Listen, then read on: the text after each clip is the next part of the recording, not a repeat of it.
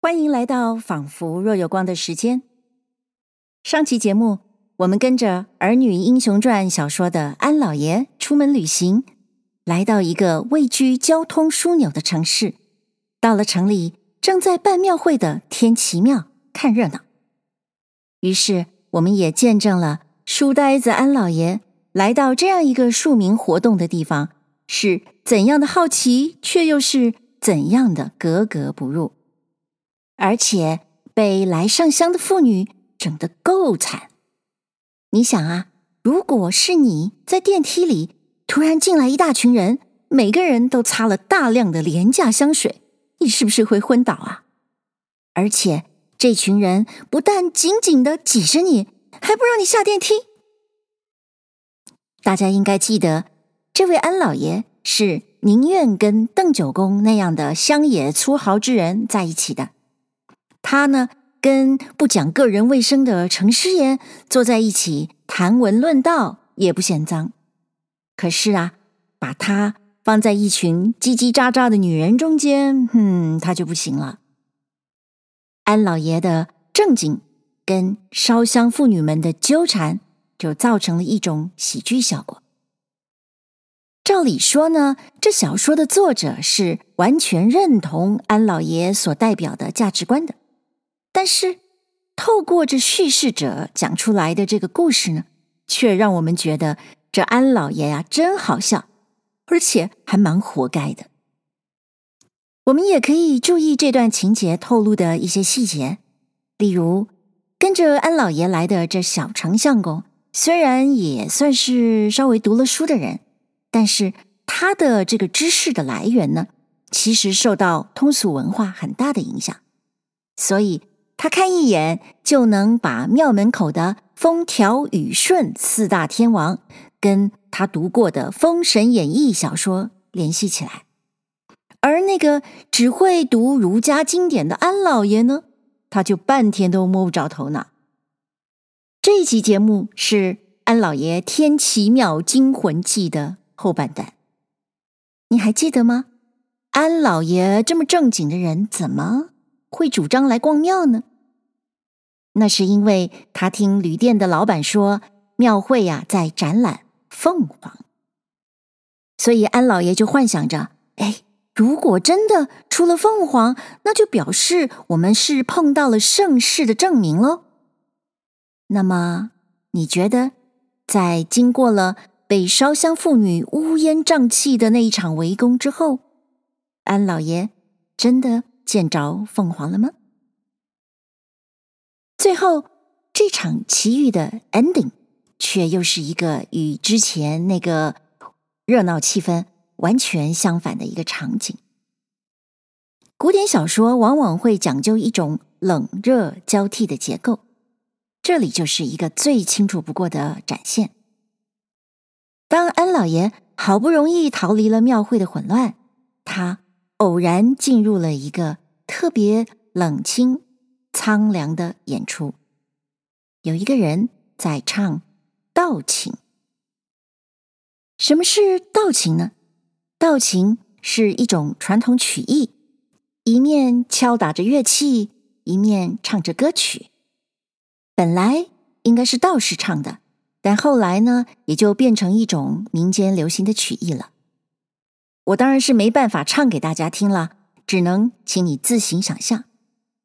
而且这道情曲的文字呢，虽然并不困难，但是我们是现代人嘛，只凭听觉或许也不容易完全听懂，所以我会把曲词放在平台上，有兴趣的话请参阅。安老爷听到的这一系列曲子，全部都是在表达对人生沧桑的感怀。本来。这正是安老爷他人生最最最顺心的时候，不是吗？他所有的梦想都由他的儿子帮他实现了。但是，也就是在这一刻，小说安排他偶然又感受到了一种终极的寂寥。在这里先剧透一下，其实这唱道情的。正好就是当年在官场上陷害了安老爷的长官。怎知道当时洋洋得意的他，今日竟然会沦落至此呢？上一集跟这一集的节目，其实都是小说的第三十八回。在这短短的一回中，我们随着安老爷在热与冷、俗与雅、混乱与悲凉之间不断的移转。希望你听完这与情节主干没有什么关联的一回书，也能感受到传统小说。在情节外是如何营造出一种奇异的诗意？《儿女英雄传》第三十八回，小学士演为天下师，老蜂翁莫遇穷途客。下集。却说老爷见众人散了。趁着机会，头也不敢回，学身就走。一溜烟走到将才原坐的那个地方，只见画中早同丞相公一群人转了个大弯儿回来了。画中一见老爷，就问：“老爷把马褥子交给谁了？”老爷一看，才知，哼，那马褥子、杯壶、碗包。一切零零碎碎的东西，不知什么时候早已丢了个踪影全无。想了想，方才自己受的那一通，有一个字儿不好和画中说，愣了半天，只得说道：“啊，我方才将到碑头里看了看那碑文，怎知这些东西就会不见了呢？”华中急了，说：“哟，这不是丢了吗？等奴才赶下去。”老爷连忙拦住，说：“哎，这有什么要紧？你晓得是什么人拿去，又哪里去找他呀？”华中啊，是一肚皮的没好气，说道。老爷只管这么恩宽，奴才们这起子人跟出来是做什么的呢？会把老爷随身的东西给丢了。老爷道：“这话好糊涂，你就讲虎兕出于峡，鲑鱼毁于毒中。方才也是我自己在这看着，究竟是谁之过于？不必说了。”我们干正经的，看凤凰去吧。说着，大家就从那个西随墙门过后殿来，见那里又有许多敲牙虫的、卖耗子药的、卖金刚大力丸的、卖腌料的，以至相面的、粘灯下树的、乞六人科的，又见一群女人蹲在一个卖鸦片烟签子的摊子上讲价。老爷此时啊是头也不敢抬，忙忙的一直往后走，这才把碧英毡里的个文昌阁没门过去了。才进了西边那个角门子，便见那空院子里圈着个破蓝布帐子，里面锣鼓喧天。帐子外头一个人站在那里嚷道：“傻瓜板儿一位。”瞧瞧这个凤凰单展翅，老爷听了，心中暗喜，连忙进去。哎，原来却是起子跑旱船的。只见一个三十来岁、漆黑的大汉子，一嘴巴子的胡子渣，也包了头，穿了彩衣，歪在那个旱船上，一手托了腮。把那只手单撒手儿伸了个懒腰，脸上还做出许多百媚千娇的丑态来。闹了一阵，又听那个打锣的嚷说：“看完了凤凰单展翅，这就该着请太爷们瞧飞蝴蝶儿了。”安老爷这才明白，原来这就叫做凤凰单展翅。连忙的回身就走，只说道：“哎，无耻之耻，无耻矣！”话中啊，哈了一声。见那边还有许多耍狗熊、耍耗子的，他看那光景，禁不得再去撒冤去了，便一直引着老爷从文昌阁后山绕到东边。老爷一看，就比那西边安静多了。有的墙上挂了个灯火儿篦子，猜灯火的；有的三个一群，两个一伙儿踢球的。只那南边靠着东墙，围着个帐子，约莫里头是个书场儿；北边却围着个簇新的大蓝布帐子。那帐子门外头也站着两人，还都戴着鹰帽，听他说话的口音，倒像四川云贵一路的人。只听他文绉绉的说道。人品有个高低，飞禽走兽也有个贵贱。这一对飞禽是不轻容易得见的，请看看。丞相公听见，便说：“哎，老伯，这一定是凤凰了。”老爷也点点头，摇摇摆摆的进去，见那帐子里头还有一道网城。网城里果然有金碧辉煌的一对大鸟。老爷还不曾开口，刘柱儿就说：“你这不是咱们城里头赶庙的那对孔雀吗？哪儿的凤凰呀？”安老爷这才后悔，这当庙逛的好不冤哉王爷啊！他只管这等后悔。心里的笃信好学始终还不信，这就叫上了当了。只疑心或者今日适逢其会，凤鸟不至，也不可知。应说：“嗯，我们回殿去吧。”话中说：“得请老爷略等一等。”哦，这么个当儿啊，麻花儿又拉屎去了。老爷正不耐烦，便说：“哎，这就是方才那碗烙吃的。”谁想恰好丞相公也在那里，悄悄的问刘柱儿说：“哎，哪里好出大功啊？我也去。”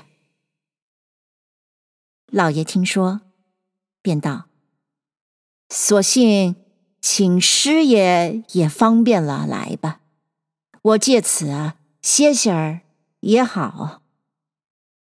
话中满院子里看了一遍，只找不出个座来，说：“啊，不然请老爷到南边那书场的板凳上坐坐去吧。”老爷此时啊是不曾看得凤凰，兴致索然，一声儿不言语，只跟了他走，及至。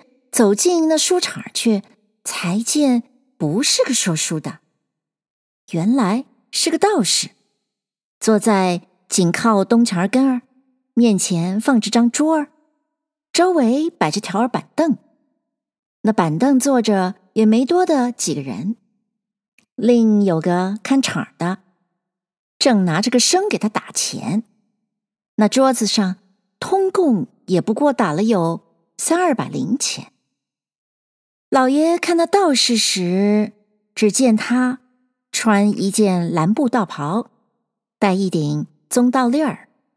那时正是日色西照，他把那粒儿戴得齐眉，遮了太阳，脸上却又照戏上小丑一般，抹着个三花脸儿，还带着一圈狗绳胡子，左胳膊上。拦着个鱼鼓，手里掐着副剪板，却把右手拍着鼓。只听他扎嘣嘣，扎嘣嘣，扎嘣扎嘣，扎嘣嘣，打着。在那里等着攒钱。忽见安老爷进来坐下，他又把头上那个倒笠儿往下遮了一遮，便按住古板发科道：“景样年华水样过，轮啼风雨暗消磨。仓皇一枕黄粱梦，都付人间春梦婆。小子。”风尘奔走，不道姓名，只因做了半世懵懂痴人，醒来一场繁华大梦。死之无味，说也可怜。随口编了几句道情，无非唤醒痴龙，破除烦恼。这也叫做只得如此。无可奈何，不免将来请教诸公，了当一笑。他说完了这段刻白，又按着板眼拍那个鼓。安老爷向来于戏文弹词一道本不留心，到了和尚道士两门更不对路，何况。这道士又自己弄成那等一副嘴脸，老爷看了早有些不耐烦，只管坐在那里，却调转头来望着别处。忽然听他这四句开场诗，竟不落故套，就这段刻白也竟不俗，不由得又着了点文字魔，便要留心听听他底下唱些什么。只听他唱道：“鼓砰砰第一声，莫争喧仔细听。人生世上魂如梦，春花秋月消磨尽，苍狗白云变态中。游丝万丈飘无定，奏几句盲词瞎话，当作他。”暮鼓晨钟，安老爷听了，点点头，心里暗说：“嗯，他这一段自然要算个总起的引子了。”因又听他往下唱道：“判官家说帝王，争诸残揖让忙，暴秦严汉胡督账。”六朝金粉空陈迹，五代干戈小戏场。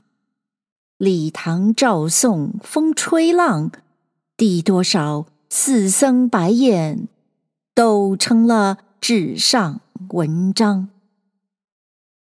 最难逃名利关，永铜山铁券传，丰碑早见磨刀残。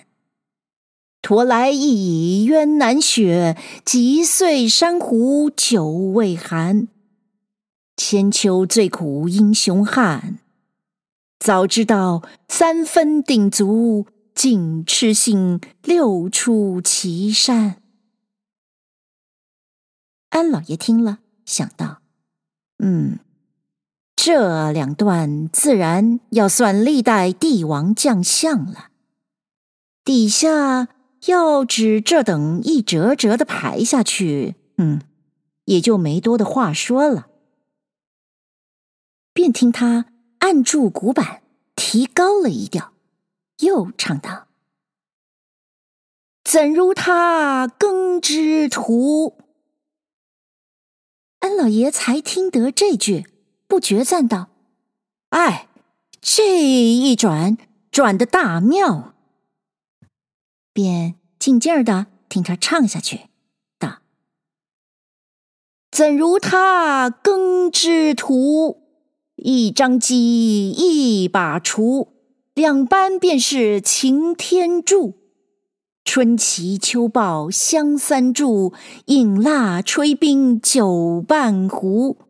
儿童闹集迎年鼓，一家儿呵呵大笑。”都说到完了官租，近逍遥鱼半桥，靠青山傍水凹。手竿煎蛋明残照，往来肥贵雷将煮，看得青松带叶烧。衔杯敢把王侯笑，醉来时狂歌一曲，梦抬头月晓天高。牧童儿自在身，走横桥卧树阴。短蓑斜立相思衬，夕阳边影垂杨外，春雨笛声红杏林。世间最好骑牛稳，日夕错归家晚饭，道州香铺鼻啧啧。正听着，丞相公出了宫回来，说。老伯候了半日，我们去吧。老爷此时倒有点儿听进去，不肯走了，点点头，又听那道士敲了阵鼓板，唱道：“羡高峰引一流，住深山怕出头。山中乐事般般有。”闲招元鹤成三友，坐拥诗书傲武侯。云多不爱梅花瘦，浑不问眼前心肺，再休提皮里春秋。破愁成酒一杯，蜜当炉沽旧醅。酒徒多尽人间翠。挂中岂有闲休问？夜底枯荣任几回？倾囊盼作千场醉，不怕你天惊石破，怎当他酣睡如雷？老头陀好快哉！鬓如霜，貌似孩，小光头发须眉在。菩提了悟原非树，明镜空悬哪是台？隔离道口心无碍，安只管好除烦恼，没来由见甚如来？学神仙做道家，踏芒鞋挽鸡鸭。葫芦一个斜肩挂，但头不卖房中药，纸上休谈请客话。随缘便是长生法。听说他睫毛云外，却叫人何处寻他？鼓声敲，敲渐低，曲江中。鼓瑟稀，西风紧吹啼猿起。阳关三叠伤心调，杜老凄哀写怨诗。此中无限英雄泪，收拾起浮生闲话，交还他古板新词。安老爷一直听完，又听他唱那尾声道：“这番闲话，君听者不是闲饶舌。飞鸟各投林，残照吞明灭。安则待唱着这道曲儿归山去也。”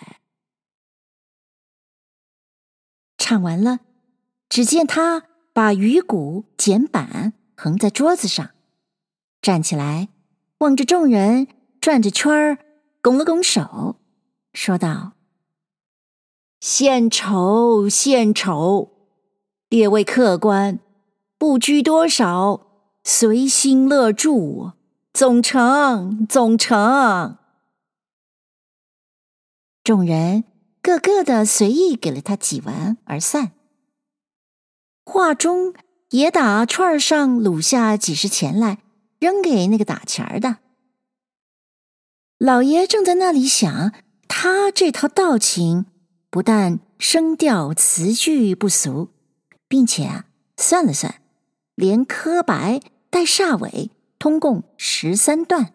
竟是按古韵十二摄照词曲家增出徽韵一韵，合着十三折谱成的。早觉得这断断不是个花嘴花脸的道士所能解。但要问问他，自己是天生的不愿意同僧道打交道，却又着实赏见他这几句道情，便想多给几文。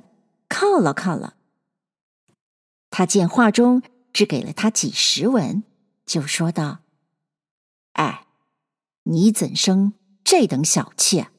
就多给他些何妨啊？”回头看了看那串上，却只剩了没多的钱，因问：“你大家谁还带着钱呢？”不想问了问，连那打杂的一时间都把几个零钱使完了。丞相公道：“老伯要用，吾这里有银子，可好？”老爷大喜，说：“更好。”及至他从顺带里取出来，却是个五两的地儿，一时又没处夹，老爷。便叫那个小小子麻花儿送给那个道士。那道士接过来，不曾作谢，先望着那银子，叹了口气，道：“唉，路径才知蜀道平，恩深便觉秋云厚。”忽然的两泪直流，把那个粉脸儿。冲得一行一道的，一发不成个模样了。他忙忙的用道袍袖子沾了一沾，往前走了两步，向安老爷深深打了一躬，说：“恩官厚赐啊，贫道在这里起手了。”安老爷听他说了这。蜀道秋云两句，觉得这道士竟不是个蠢人，或者这道情竟是他自己一片哀怨，也不可知。便觉他虽是个道士，也不甚讨厌，连忙还了他个一。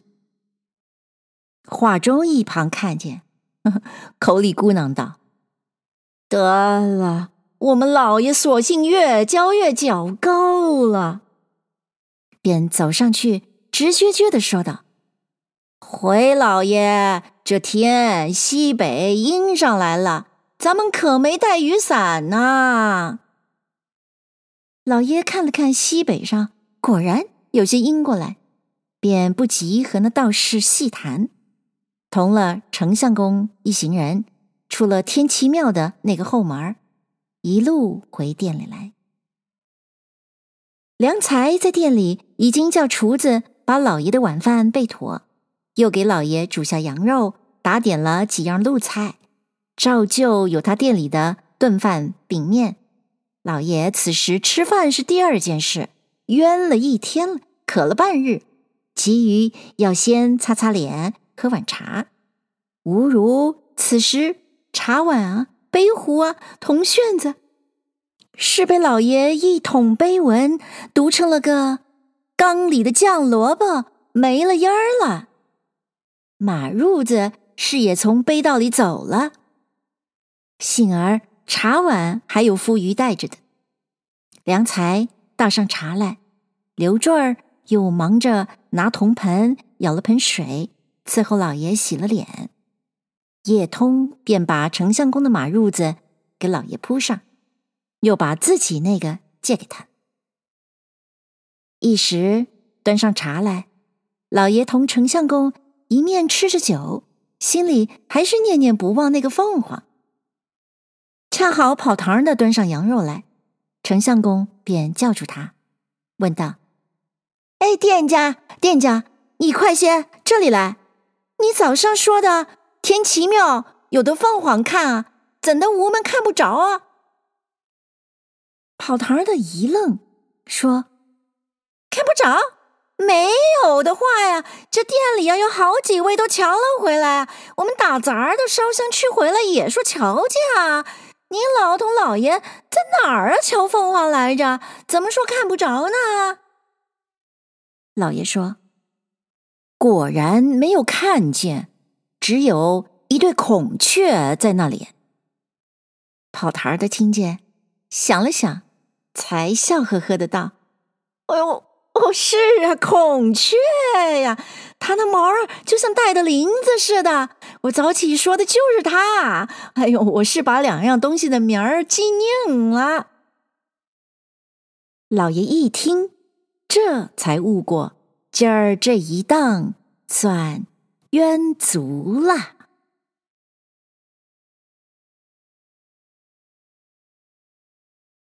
谢谢您收听这一集的《仿佛若有光》，你觉得安老爷这一趟走的冤不冤呢？下一期节目我们是会回到现代，还是穿越古典呢？好奇的话，欢迎你在收听的平台上按下订阅。那么，我们下一集《仿佛若有光》的时间再会喽。